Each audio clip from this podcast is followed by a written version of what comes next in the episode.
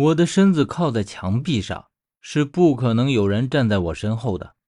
那么，这只手是从哪里伸出来的呢？面对这样的情景，不害怕那是假的。但是我依旧保持着表面的镇静，伸手摸向了脖子。可就在我伸手的时候，一个冰冷冷的声音在我身后突然响起：“你敢动一分一毫，我就扭断你的脖子。”说着，我果然就感到一只巨大的力道卡住了我的脖子。我的手悬在空中，不敢再动，口中问道：“你是谁？”这个人的声音很陌生，并不是我熟悉的人，而从他冰冷的手掌，我猜测他可能是这里的活尸，因为只有死人才有这样冰冷的体温。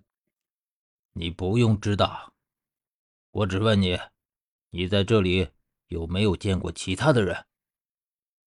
感情他不是活尸，而是来这里找人的，而这里的人一路上也只有我。薛和十三，他这么问我，一定是在找他们两个其中的一个。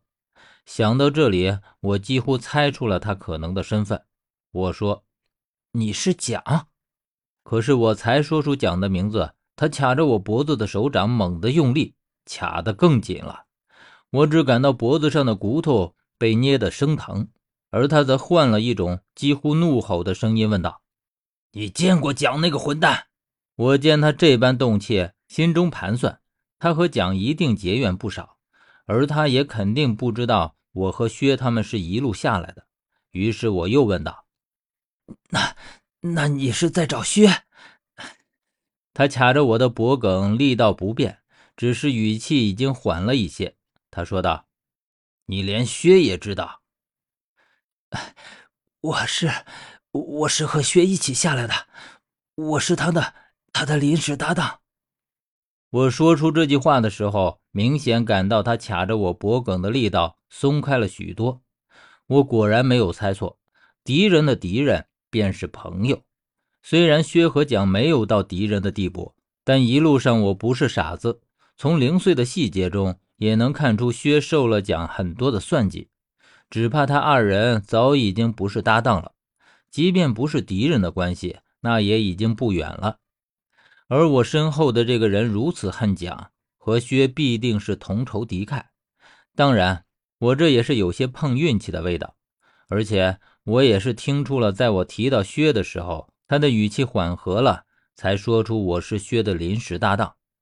如果他真的和薛交好，那就不会为难我；否则，我也不敢冒这个险。果然，他松开了手，我反手摸着被他卡住的地方。只感觉一阵酸痛难忍，同时他又说道：“哼，薛的眼光是越来越差了，竟然选了你这样一个笨手笨脚的人当搭档。难道他真的已经落魄到寻不到人做搭档的地步了吗？”从他的语气上看，这个人不是和薛他们一伙的，就是一个十分熟悉薛的人。于是我问他：“你也认识薛？”可是这个人的脾气却十分古怪，他冷冷地回答道：“虽然薛把你当成临时的搭档，但我从来不与弱者为伍。像你这样的人，在这里的墓里和拖油瓶没什么两样。你自然也无需知道我是谁。我只问你几个问题，你老实回答我，否则我就让你变成这墓里的活尸。”说到这里，我猛地听到身后传来了几声吸气的声音，然后我听到他说：“你身上这是什么味道？”我心中猛地一惊。薛说过我身上有蒋的气味，连薛闻到了这气味，都笃定我是蒋。如果他也闻出来了，那更是会坚信不疑。而依他和蒋的嫌隙，只怕恨不得杀之而后快。但我不能就这样认命。也许他的嗅觉并不如薛灵敏，否则应该一开始接近我的时候就闻到了。于是我问他：“是不是死神香的味道？